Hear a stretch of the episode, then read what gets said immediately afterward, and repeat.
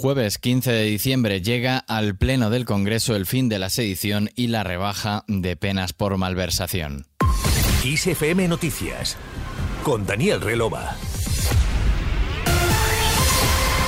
Si ayer el Qatar Gate, el IPC y la ley del CSI protagonizaron la sesión de control al gobierno en el Congreso, hoy el tema en la Cámara Baja será el Código Penal. En una tramitación express este jueves llega al Pleno del Congreso la proposición de ley que elimina el delito de sedición y lo transforma en uno agravado de desórdenes públicos y que rebaja las penas para la malversación sin ánimo de lucro.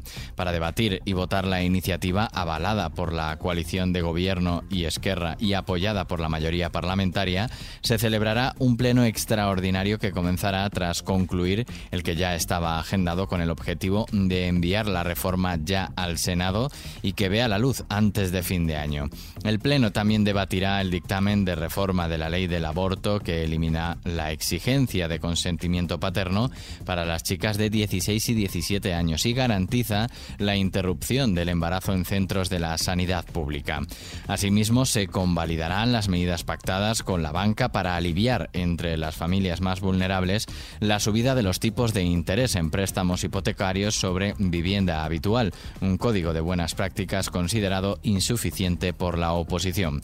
Mientras, el presidente del Tribunal Constitucional, Pedro González Trevijano, ha convocado a las 10 de la mañana un pleno extraordinario para decidir si se admite el recurso del PP en el que pide frenar de forma cautelarísima los cambios en el CGPJ y el propio Tribunal Constitucional que se pretenden aprobar también este mismo jueves en el Congreso.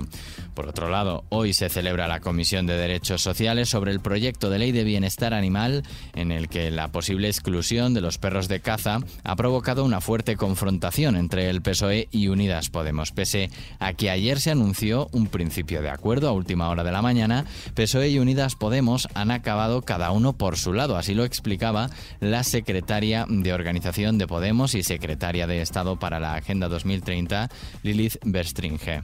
Esta mañana hemos cerrado un acuerdo con el Partido Socialista en cuanto a la ley de, bienestar animal. El Partido Socialista le ha hecho una última propuesta a Unidas Podemos y Unidas Podemos ha aceptado la propuesta del Partido Socialista. Por motivos que desconocemos, en las últimas horas y después de haber firmado su propia propuesta, el grupo del Partido Socialista se ha retractado y ha dicho que va a incumplir el acuerdo. A nosotros nos preocupa que el Partido Socialista esté pensando en dejar caer la primera ley de bienestar animal que tiene nuestro país y esperamos que reconsideren su decisión porque nosotros nos los acuerdos eh, a los que llegamos los cumplimos y esperamos que ellos también hagan lo propio.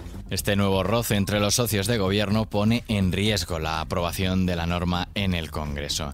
Y ayer miércoles la patronal COE rompió la interlocución con el Ministerio de Trabajo por entenderla tramposa y contraria a la buena fe tras la enmienda pactada con Bildu sobre el control de la inspección de trabajo de las causas en los despidos colectivos. En un duro comunicado la COE considera que esa enmienda transaccional es una traición al acuerdo alcanzado en la reforma laboral y le pide una rectificación para poder retomar el diálogo. Por su parte, la vicepresidenta y ministra de Trabajo y Economía Social, Yolanda Díaz, respondió que la COE ya conocía los planes del gobierno. La patronal española, igual que los sindicatos, conocen que desde hace un año, en noviembre del pasado año, en el plan estratégico de la inspección se ha aprobado esta medida y la patronal lo conoce exactamente igual que los sindicatos. Por tanto, no tiene nada que decir. La ministra ha deslizado que el enfado de la COE puede deberse a otros motivos que nada tienen que ver con la ley de empleo que respaldó una amplia mayoría este martes en ponencia, si bien tampoco ha querido vincular el malestar de la patronal con una nueva subida del salario mínimo para 2023. Con todo, se ha mostrado convencida de que la COE, como agente social, seguirá cumpliendo su papel. Más noticias este jueves, la princesa Leonor reaparecerá en público en un encuentro con jóvenes voluntarios y participantes en programas de cruz Roja Española que se va a celebrar en la sede de esta entidad solidaria en Madrid. Fuera de nuestras fronteras entra en vigor el estado de emergencia en Perú. El gobierno de Perú ha publicado un decreto que declara de manera oficial el estado de emergencia por 30 días en todo el país ante los enfrentamientos que se están registrando en todo el territorio peruano tras la destitución y detención del expresidente Pedro Castillo. Y en Brasil, el Tribunal Superior Electoral ha abierto una investigación contra el presidente presidente saliente de Brasil, Jair Bolsonaro, por poner en duda el resultado de las elecciones y por abusar supuestamente de su poder durante la campaña electoral. En clave deportiva ya tenemos final. En el Mundial de Qatar, la selección de Francia cumplió y podrá revalidar su título en la final ante Argentina, que se celebrará el próximo domingo después de imponerse 2 a 0 a Marruecos en la semifinal de este miércoles. Terminamos hablando de Andrés Calamaro.